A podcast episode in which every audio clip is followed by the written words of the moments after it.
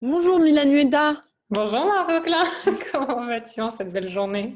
Ça va, et toi? Ça va bien, ça va bien. Et aujourd'hui, on va parler d'un sujet trop cool mais qu'on n'arrive pas à définir. C'est ça, mais euh, bon, on sait quand même grosso modo de quoi on veut parler et ça c'est déjà pas mal, c'est déjà pas mal. Ouais, mais on n'a pas trouvé le titre euh, putaclic pour que les gens. C'est très juste, c'est très juste. Mais en général, on se lance sur euh, un titre moyennement putaclic quand on commence à parler et puis une fois qu'on a fini notre discussion, on trouve un bon titre putaclic. Donc là, j'ai confiance. Surtout, j'ai confiance en toi et en ta capacité à trouver des bons titres. J'adore les titres putaclic. Je pense que un jour j'écrirai un livre. Comment faire pour euh, créer le meilleur titre putaclic de livre Tu pourrais, pour moi, tu es, euh, tu es la référence dans ce sujet. tout à fait. Aujourd'hui, je voulais parler du coup d'un truc que, je t'ai soumis et je, comment on peut le définir? Parce qu'en fait, j'ai regardé une vidéo, et je sais même plus qui c'est, d'un Américain qui disait en gros, euh, un entrepreneur qui a réussi, ce n'est pas un entrepreneur qui sait exactement où il va, c'est un entrepreneur qui agit, euh, qui reste en mouvement et qui euh, agit plus intelligemment ou plus, plus rapidement que les autres entrepreneurs. ouais, c'est ça. Et en, fait, du coup, je pense que quand tu m'as parlé de ça, ce qu'on s'est dit, c'est que souvent, en fait, il y avait peu une erreur de vision de la part des gens sur euh, euh, enfin, bah, ce qui fait un entrepreneur euh, qui vit de son activité, hein, un entrepreneur à succès. et c'est de ça dont on voulait parler, en fait, du coup, aujourd'hui. Parce qu'en plus, je vois qu'il y a de plus en plus d'entrepreneurs, surtout les entrepreneurs qui débutent, il y a un truc qui les bloque au début parce qu'ils savent pas le, prochain produit qu'ils vont faire ou même le premier produit qu'ils vont faire, ils savent pas à qui parler, à qui s'adresser, etc., etc. Alors qu'au début, tu peux commencer. Enfin, moi personnellement, je sais pas. Je pense toi, tu savais un petit peu mieux parce que tu es mieux organisé que moi. Mais moi, mon premier blog, euh, La route de la forme, j'ai écrit des articles. Je savais pas pour qui c'était. Enfin, je voulais juste que ce soit des meufs. Euh, qui en ont marre des régimes et qui veulent perdre du poids, tu vois, mais c'est hyper généraliste. Et du coup, euh, a priori, c'est pas une bonne solution. Enfin, c'était pas un bon choix stratégique. Ouais, je vois ce que tu veux dire. Et euh, simultanément, tu vois, euh, je, pense que j'avais peut-être une vision un peu plus précise au tout début de mon activité de ce que je voulais dire et à qui je voulais le dire. Mais à l'époque, je le savais pas, mais j'étais en train de faire mais des tonnes d'erreurs d'un point de vue business, tu vois. Euh, le problème, c'est que sans les faire, je sais pas si je, je l'aurais appris à un moment donné. Tu, et du coup, voilà, il a fallu que je passe euh, à l'action pour m'en rendre compte. Et évidemment, ça a pris du, du temps euh, de m'en rendre compte, quoi. Mais du coup, est-ce que tu penses qu'il faut savoir dès le début, selon toi, à qui on parle, euh, quel est le produit qu'on va faire, comment atteindre son objectif? Est-ce qu'il faut savoir le comment, entre guillemets? Euh, non, euh, déjà, enfin, je pense que c'est impossible de vraiment savoir le comment au début. Alors après, je, je, dirais que ça dépend un peu des contraintes temporelle en quelque sorte euh, de chacun.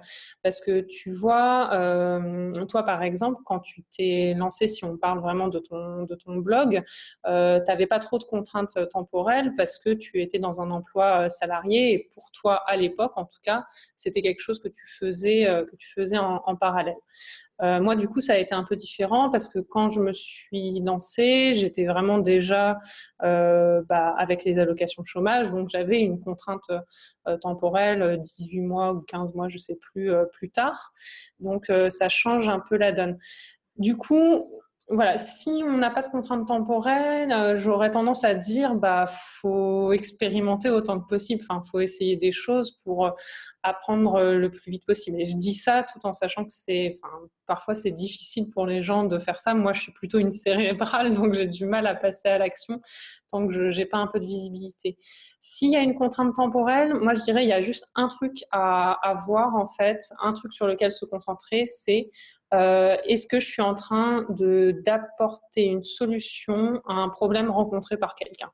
Pour moi, c'est vraiment la question euh, reine. Et si la réponse est oui, c'est la bonne direction et ça, ça va aller assez vite et ça va répondre à ce truc de contrainte temporelle. Je sais pas ce que tu en penses. Ah, moi, je suis trop d'accord avec toi. Mais justement, dans quelque chose là, dans ce que tu as dit, si tu devais recommencer, est-ce que euh, tu garderais pas ton emploi salarié à côté le temps de faire tes premiers euros, tes premières ventes? C'est une excellente question. Euh, je pense que, enfin, je, ne sais pas parce que je n'ai pas été dans une position où j'aurais pu faire ça. Enfin, ça s'est pas passé comme ça euh, de mon côté. Et je pense que je suis le genre de personne qui n'aurait pas eu la force de mener deux choses en, parallèle. Enfin, pourquoi? assez, euh, assez loin. Pourquoi? Une excellente question.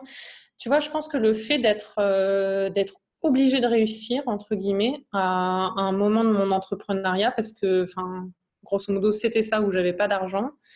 Euh, c'était nécessaire pour moi pour euh, briser euh, mes peurs, mes blocages, etc. Et je ne sais pas en fait, j'ai pas de réponse absolue à ça. Sur le papier, j'aurais tendance à dire euh, oui, c'est enfin plus euh, rationnel de se dire ok, je vais garder un emploi salarié et à côté euh, faire quelque chose, etc. Cela étant dit, j'ai croisé beaucoup de monde entre guillemets, enfin vu beaucoup de cas où bah, juste les gens n'ont pas l'énergie de mener deux choses en parallèle et du coup ils n'arrivent jamais à faire décoller assez leur activité en parallèle pour briser la peur de lâcher leur emploi. Et du coup, il y a la, je sais pas, j'ai pas de, voilà, il y a la réponse rationnelle qui est oui. Je crois que c'est plus raison, enfin c'est plus logique en fait. Mais si ah, je sais pas si c'est plus logique, hein. Ouais, je, pas je pense que ce n'est pas plus logique. Ouais. Peut-être plus euh, sécure ou pragmatique, mais c'est pas logique. Oui, ah oui, ok, je vois ce que tu veux dire. Mais par contre, moi, je pense que si tu n'as pas une sécurité financière, après toi, tu avais le chômage. Donc, oui, c'est quand même une sécurité financière. C'est-à-dire que même si ce n'était pas la folie, tu savais que tous les mois, tu pouvais payer euh, un toit, de la, de la nourriture et tes mmh. besoins vraiment primaires pour vivre. Sans être euh, dans le luxe, etc. Donc, pour moi, quand même, tu avais la sécurité financière. Et s'il n'y a pas cette sécurité financière au début, pour moi, c'est tu fais tellement d'erreurs en te focalisant sur il faut que je gagne de l'argent parce que c'est normal, tu vois. Quand tu n'as pas d'argent, et ton focus, ça va être je veux gagner de l'argent. Mm. Tu dois bien survivre. Mais du coup, si on n'a pas cette sécurité financière, pour moi, on fait trop d'erreurs au début. On va s'éloigner de ce qu'on veut vraiment pour faire ce qu'il faut faire pour gagner de l'argent. Ouais, c'est... Après, si tu as le chômage, si quelqu'un te sponsorise, si ta famille peut t'aider, c'est la même chose. Tu n'es pas forcément obligé de garder ton travail salarié. Mais si tu as l'opportunité de le garder et de faire ça à côté, je pense que. Et en plus, pour moi, si tu gardes ton travail salarié, tu n'as pas beaucoup de temps pour travailler sur ton projet et tu vas droit au but. Ça, par contre, euh, c'est vrai que c'est bien. Et simultanément, malgré ces contraintes, euh, certaines personnes ont du mal à quand même aller droit au but, en fait. Enfin, en fait, Alors, pour moi, le problème, c'est le pourquoi. Il n'y a pas de raison vraiment assez forte de développer le projet. Ouais, c'est ça. Mais en fait, euh, simultanément, pour certaines personnes, en fait, les blo et je, je me compte euh, là-dedans, les blocages sont trop grands. C'est-à-dire que même, enfin, même si tu as un pourquoi, euh, c'est dur de traverser les peurs, les blocages les, les, uns après les autres, tu vois. Et par rapport à ce que tu disais, alors certes, j'avais les allocations chômage, mais justement, tant que j'ai eu les allocations chômage, j'ai pas fait d'avancée spectaculaire en fait dans le fait de vivre de mon business. À la fin des allocations chômage, j'étais toujours pas à un stade où, euh, où j'en vivais. Et euh, en fait, j'ai dû, euh, comment dire, donner pas mal de cours de maths et de physique en, parallèle pour, euh, pour compenser, entre guillemets, l'absence d'allocation chômage. Et c'est le fait, voilà, de... Alors, tu as raison, quoi, tu vois, c'est un peu un équilibre un peu juste, mais j'étais pile poil entre le ok, c'est pas catastrophique financièrement parlant. Non seulement j'arrive euh, à avoir de l'argent en donnant des cours de maths, mais en plus, euh, bon, je peux quand même me reposer un peu euh, sur mon mari qui était mon fiancé à l'époque. Et je me disais au pire, enfin, je peux appeler mes parents, j'en sais rien, tu vois. mais c'est ça. Donc la, souffrance n'était pas très violente. bah, écoute, dans ma perception, il y a eu quand même ce, moment où les allocations chômage euh, se sont terminées, où la souffrance a été assez violente pour euh, me forcer à faire tout ce que jusqu'à ce moment-là, j'avais trop peur de faire. Alors, soyons d'accord, hein, ça c'est mon analyse a posteriori. Évidemment, euh, ah je ne me rendais pas compte que j'étais paralysée parce que j'avais peur. Mais en tout cas, ça a suffisamment brisé un truc pour, enfin, briser mes blocages pour euh, me permettre ouais, d'avancer. Donc, c'était quand il y a eu la grande souffrance. Ouais. Tu l'as vécu comme ça. Ouais, c'est ça on s'en fout que ce soit vrai ou pas. Enfin, c'est, as vécu oui, tout à fait. horrible pour toi. Du coup, tu t'es dit bon là, il euh, va falloir te bouger. Enfin, je sais pas ce que tu t'es dit, mais non, mais c'est ça. Ouais, ouais, c'est ça. C'était, euh, c'était, j'étais, euh, j'étais obligée et du coup, ça a suffi. Et tu as raison parce que du coup, c'est un équilibre délicat entre. Enfin, je souffrais suffisamment pour que ça brise mes blocages et en même temps, j'étais suffisamment euh, secure entre guillemets euh, enfin ouais euh, dans ma vie entre guillemets financièrement évidemment mais à d'autres égards pour quand même me diriger vers ouais quelque chose qui me plaisait qui avait du sens pour moi et pas et pas juste être piloté entre guillemets par mon besoin d'argent donc ouais c'est je pense que ça peut être, ça peut être un équilibre délicat et d'autant plus délicat que bah, on ne fonctionne pas tous pareil. Donc, on, il n'y a pas les mêmes déclencheurs en fait pour chacun d'entre eux. Mais je pense que par contre, les, étapes sont les mêmes. C'est-à-dire, il faut une souffrance, en fait, euh, pas tout le temps, parce qu'il faut soit souffrance, soit traumatisme, soit révélation. La révélation peut être positive, mais pour moi, tant qu'on ne souffre pas à fond, ben, on va se contenter d'une situation qui est OK, mais pas top. Et quand le OK disparaît, et là, qu'on souffre vraiment, tu vois, donc c'est là où chacun est différent et on n'a pas les mêmes souffrances du coup, où tu vas dépasser tes trucs, où tu vas aller, tu vas faire les choses que tu voulais pas faire et qui vont te donner des résultats. Parce qu'au final, quand tu es OK, ben, ça va bien, ça paye tes factures. Quand tu es OK, euh, tu, vois, tu n'arrêtes pas à te, soucier de forcément euh, des choses qui sont euh, vitales. Même si tu pas fou. Donc, tu as peur d'aller au-dessus. Enfin, voilà. Alors que quand tu souffres, pour moi, c'est le truc qui fait changer euh, tout le monde, en fait. Ouais, c'est vrai. Non, mais c'est très juste en fait. Il faut qu'il y ait une bascule à ce moment-là, et euh, ouais, il faut qu'il y ait un déclencheur suffisamment fort pour euh, pour passer cette cette bascule. Et le déclencheur, bien, il est c'est là où c'est différent pour tout le monde. Mmh. Mais il faut quand même, je pense, un équilibre, enfin une truc, une sécurité financière, mais ne serait-ce que minimale. Oui, c'est ça que tu peux vraiment faire des erreurs que tu regrettes ou des choses qui ne te ressemblent pas ou qui sortent de tes valeurs parce que, en fait, euh, tout simplement, tu veux être en sécurité, quoi. Ouais, ça, ça c'est juste. Et je pense qu'une partie de cette sécurité, d'ailleurs, euh, n'est pas euh, matérielle, en fait, elle est dans la tête, entre guillemets. Ah oui. je, pense qu'on peut, on peut tous réaliser que vivant dans des sociétés, enfin, notamment la société française, on est extrêmement protégé à bien des égards. Et en fait, enfin, aussi une fois qu'on réalise ça, je pense que c'est, je pense que c'est important.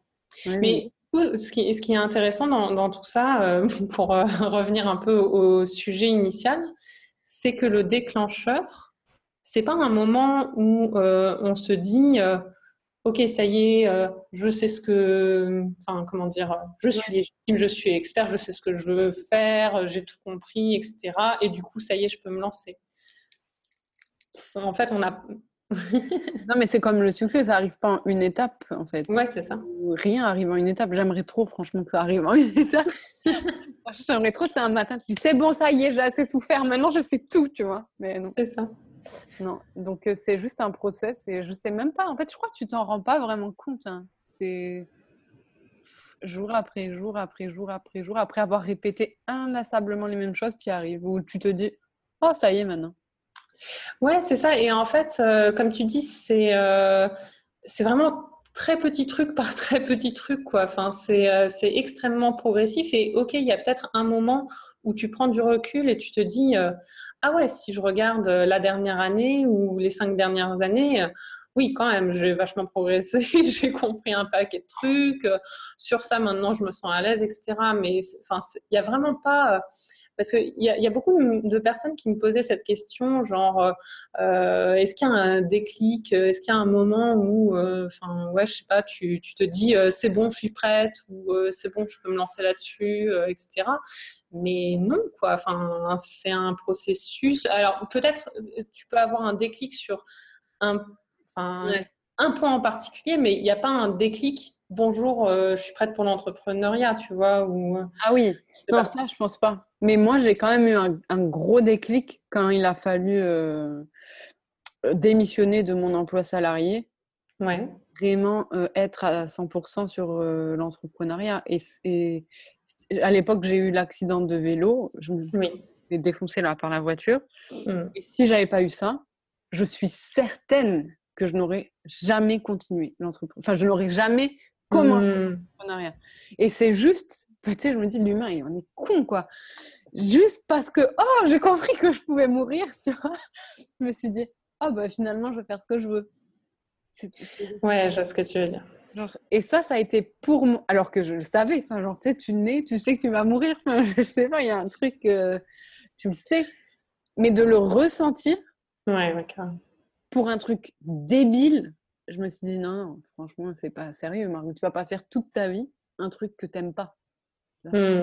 Donc, c'était pas tant le salariat versus entrepreneuriat, quoique ça, ça peut l'être, mais c'était faire un truc que j'aimais pas versus faire un truc que j'aime trop. Et je me souviens très bien, hmm.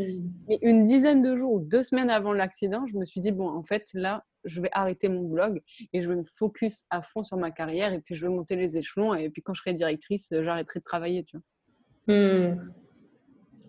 C'est intéressant. Donc là, c'est un déclic. Après, sur la légitimité et sur les peurs, euh, non. Oui, c'est vrai que je, pense que de la façon, alors je ne sais pas, mais euh, dont était tournée la question euh, dans l'esprit des gens, c'était plus un déclic mental en fait, un moment où ils se sentent prêts, bah bah, là, quand j'ai démissionné, parce que c'était ma plus grande peur de l'époque, genre me retrouver sans salaire, sans fiche de paye, etc. J'ai démissionné, j'avais trop peur la peur, ok, j'ai eu un déclic, tu vois, genre, je me suis dit, oui, tu peux mourir, fais ce que tu veux dans la vie, mais jamais j'ai eu, oh ben c'est bon, j'ai plus peur. Hmm. La peur était là, euh, mes angoisses, tous les trucs émotionnels, euh, peur de ne pas y arriver, de ne pas savoir quoi faire, c'était là quand même. Donc je pense que hmm. émotionnellement, il n'y a jamais de déclic, sauf quand on devient moine bouddhiste. Ouais, c'est sûr. et puis, euh, ouais, et puis, enfin voilà, il y a vraiment ce, ce côté où où c'est tellement progressif. Et aussi un truc auquel euh, j'ai repensé aujourd'hui en ayant une conversation avec une amie, c'est euh, en fait, enfin, c'est jamais fini entre guillemets. Il y a un peu euh, un moment en entrepreneuriat. Enfin, je sais pas si ça t'est arrivé aussi de le ressentir comme ça, mais moi, je sais qu'il y a eu un moment où j'ai fait, où j'ai dû faire un deuil en fait de me dire, mais il n'y a pas de moment où je sentirais que je suis arrivée, tu vois. Ah ouais. le parcours entrepreneurial, est, c'est un voyage, quoi. C'est-à-dire, il n'y a pas de, de destination. Y a, je, maintenant, je le sais, tu vois, mais il y a vraiment eu un, ouais, je sais pas, une époque où ça m'a frappé complètement et où je me suis dit, «Ah, mais en fait, euh, je serais jamais arrivée, tu vois. ce sera toujours, euh, ce sera toujours un parcours et euh, j'aurai toujours des nouvelles choses à apprendre. Et il y aura toujours des nouveaux défis et je me poserai toujours des questions et j'aurai toujours des peurs à affronter. Et parfois, en plus, ce sera des itérations, euh, comment dire, peut-être toujours les peurs, mais dans des versions différentes, euh, un peu comme un oignon en fait. pour moi, c'est un oignon infini, en mode ok, j'ai enlevé une couche, mais il y en a toujours une en dessous, quoi. Et euh, je crois qu'au bout d'un moment, tu seras jamais pas arrivé, ça, je suis d'accord, mais genre tu seras plus sereine. Oui, si, si, ça je le pense, et d'ailleurs je, je, le suis déjà vachement plus en fait qu'il y a quelques années. Euh, mais voilà, il y a quand même ce côté où je sais que, ouais, bah, je sais qu'il y aura toujours des questions, je sais qu'il y aura toujours des nouvelles euh, peurs à affronter. Parce qu'en plus, tu vois, je, pense que je commence à sentir que potentiellement, euh, euh, je sais pas, mettons que j'ai dans ma tête, j'ai la sensation d'avoir fait le tour d'un sujet. Oui, mais enfin, ça ne veut pas dire que euh, que j'ai cette sensation euh, de satisfaction d'être arrivée, tu vois. Enfin, c'est cool, j'ai enfin, j'ai avancé sur un sujet, mais immédiatement, en fait, il y a mon cerveau qui s'est déjà branché sur un autre mm. et qui est déjà en train de se poser d'autres questions. Et du coup, il y a ce côté éternel recommencement, quoi. Ouais, donc en fait, tu sais pas où tu vas. Enfin, tu peux savoir, tu peux avoir envie d'aller quelque part. Donc là, tu sais un petit peu où tu veux aller, mais tu sais pas où tu vas au final. Ouais, c'est ça. Non, mais c'est exactement ça. Et puis, j'allais te dire, je pense que moi, je suis quelqu'un qui, qui, a vraiment du mal à poser une action si j'ai pas un plan sur les 12 suivantes. Waouh. oh, c'est trop chiant, c'est horrible. Hein. Ah je, suis je crois que je suis à l'opposé de Margot Klein en termes de... Ah ouais, c'est clair. Ah, ah maintenant, je comprends mieux quand tu me dis. Waouh, mais t'as pensé, puis le lendemain, il y avait une page de vente. Oui, voilà, c'est ça. bah, moi, j'ai du mal. Alors, soyons d'accord, hein, euh, avec l'entrepreneuriat sur ces cinq dernières années, je me suis vachement soignée à cet égard, mais j'ai encore un peu de mal. Mais du coup, en fait, ce dont je me suis rendu compte avec l'entrepreneuriat, et c'est pour ça que ça m'a un peu guéri euh, de, ce fonctionnement, enfin non, pas totalement, mais euh, en tout cas, je, progresse, c'est que, ok, d'accord, je, me lance, donc parce que euh, j'ai les 12 actions en tête, je fais la première action, mais une fois que j'ai fait la première action, bah, la réalité fait que je change complètement d'avis sur les 11 actions suivantes. Du coup, au bout de ma première action, je suis obligée, entre guillemets, dans ma tête, de réévaluer ce que j'avais prévu pour les 11 suivantes. Du coup, c'est une perte de temps monstrueuse. Du coup, je suis un peu plus en mode, donc mettons qu'au début de l'entrepreneuriat, j'étais en mode, il faut que je prévoie les 12 actions suivantes. Bon, bah maintenant, je suis un peu plus en mode, ok, je vais avoir une euh, idée euh, grosso modo pour les 3-4 actions suivantes et ça va me suffire. Je vais faire une action parce que sinon, je ne vais jamais m'en sortir. C'est clair, tu dois te fatiguer toi-même, non? Oui, grave, je me le dis souvent. je me parle à moi-même. Non, mais même euh, en vrai, quoi, te fatiguer pour de vrai, tu vois. Ah oui, oui, oui. Non, mais tout à fait. Je, mm. je m'auto-fatigue euh, beaucoup. c'est chaud, hein C'est chaud. Mm. Mais en tout cas, tout ça pour dire que enfin, voilà, ce que, ce que tu me disais un peu avant, avant le podcast, c'est ce côté entre un entrepreneur voilà, qui vit de son activité et un entrepreneur qui n'en vit pas encore, il n'y a pas forcément beaucoup de, de différences, hormis le passage à l'action. Ouais, c'est tout pour moi. C'est tout en fait. Il n'y a, a, que ça. Bah ouais. Parce que les échecs, tu les prends quand même dans ta gueule, les peurs, tu les as quand même dans ta gueule. T'as tout en fait. Enfin, je sais pas, je suis en train de me demander ce qui change par rapport au début, hormis l'argent et euh, la visibilité, quoi. Dans mon cas. Ouais, ouais, c'est sûr. Bah... Et la liberté, parce que maintenant, je suis plus salariée, je fais ce que je veux de mes journées. Mais bien sûr. Donc ça, c'est très genre ça pour moi, liberté, c'est le truc le plus visible. Mais après, pour moi, les challenges, c'est exactement les mêmes, sauf qu'ils sont peut-être à une autre échelle. De... Oui, tout à fait. Ils sont pas oui, exactement. Ils ne sont pas forcément placés au même endroit, mais, mais voilà, il n'y a pas, euh, il n'y a pas eu une révélation euh, divine euh, à un moment donné qui a fait que, voilà, tout est changé. C'est juste un jour après l'autre, poser des actions, gérer les problèmes. et puis et puis on recommence quoi il n'y a pas de ouais il n'y a pas d'étape où juste Boum. Alors certes, en fait, comme, tu l'as très justement dit, en fait, c'est juste que tu poses des blocs les uns après les autres. Et évidemment, heureusement, fort heureusement, si tu les poses bien, ça commence à s'empiler et à créer quelque chose sur lequel tu peux plus te reposer que euh, qu'avant. Mais enfin, nous-mêmes, on progresse, mais enfin, là encore, c'est c'est étape par étape quoi. Enfin, après voilà, les peurs elles sont là, euh, Moi, les problèmes sont là, euh, ah les, questions sont là. c'est toujours pareil. Mais c'est pour ça que en plus, euh, enfin, on se parle beaucoup en privé, les gens savent pas, mais je te spam tout le temps et c'est toujours les mêmes questions. Non mais oui, mais tu vois que c'est des Des questionnements et des problèmes qui sont les mêmes que si j'avais, ça faisait un mois que j'avais mon blog. C'est juste que l'échelle est différente. C'est-à-dire que, voilà, au lieu qu'il y ait trois personnes, il y en a 3000 quoi, ou 300 000. Ou, enfin, c'est juste pour moi la différence. Et euh, Jess, là, elle fait un stage de. Jess, vous pouvez retrouver Jess et Isao sur un des podcasts euh, qu'ils ont fait euh, sur Nouveau Monde. Mais du coup, elle, elle, fait un stage là de. Comment ça s'appelle? Ébénisterie. Elle a dit un truc et j'ai trouvé ça super pertinent. Elle a dit en fait, un gars qui travaille le bois de manière professionnelle, un ébéniste, disons, c'est juste un bricoleur professionnel. Ouais, c'est vachement je me suis dit directement, parce que mon cerveau, il est bizarre, tu vois, dès que tu parles d'un sujet, genre, il le colle à l'entrepreneuriat.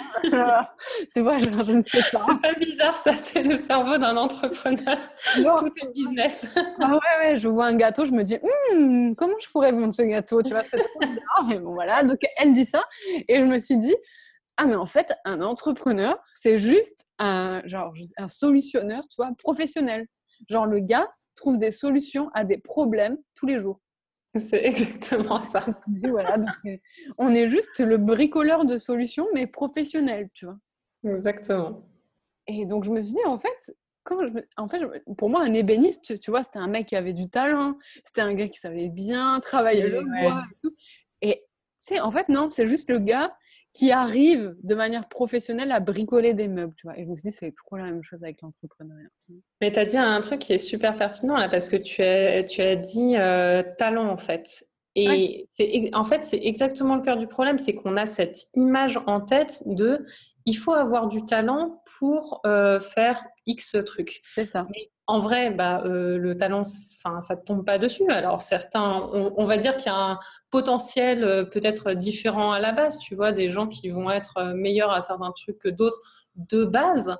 Mais en vrai, juste, bah, si, si le mec qui a les prédispositions, bah, il bricole jamais, bah, il finira jamais par devenir ébéniste. Quoi. Euh, alors que celui qui justement se dit, bon, bah, ok, je vais consacrer du temps à le faire et qui, voilà, qui juste euh, passe du temps sur son arbre, bah, bah il avance et, et c'est ça. Et en fait, euh, être entrepreneur, c'est pareil, c'est juste se dire OK, bah, je vais résoudre les problématiques euh, de tel type de client et euh, je vais y aller jour après jour. Et puis au bout d'un moment, bah, je deviendrai meilleur à ça et ça prendra de l'ampleur et je réorienterai aussi en fonction de ce qu'on me dit et, euh, et, ainsi de suite en fait. C'est ça. Et du coup, je... quand elle a dit ça, c'était trop une révélation. C'est vrai. C'est beau. Voilà, je trouvais que c'était pas mal. On pourrait finir sur ça, tiens. On va finir sur ça d'ailleurs. C'est une vachement bonne conclusion. Merci Jess pour l'inspiration. C'est ça, c'était trop pertinent. Bah, vous pouvez euh, nous laisser plein de likes, de commentaires et aller sur notre site euh, nouveaumonde.co. Et inscrivez-vous pour être tenu au courant des épisodes. oui, on vous fait plein de bisous. Bisous Mylène et à très vite. Bisous Margot, à bientôt. Bye.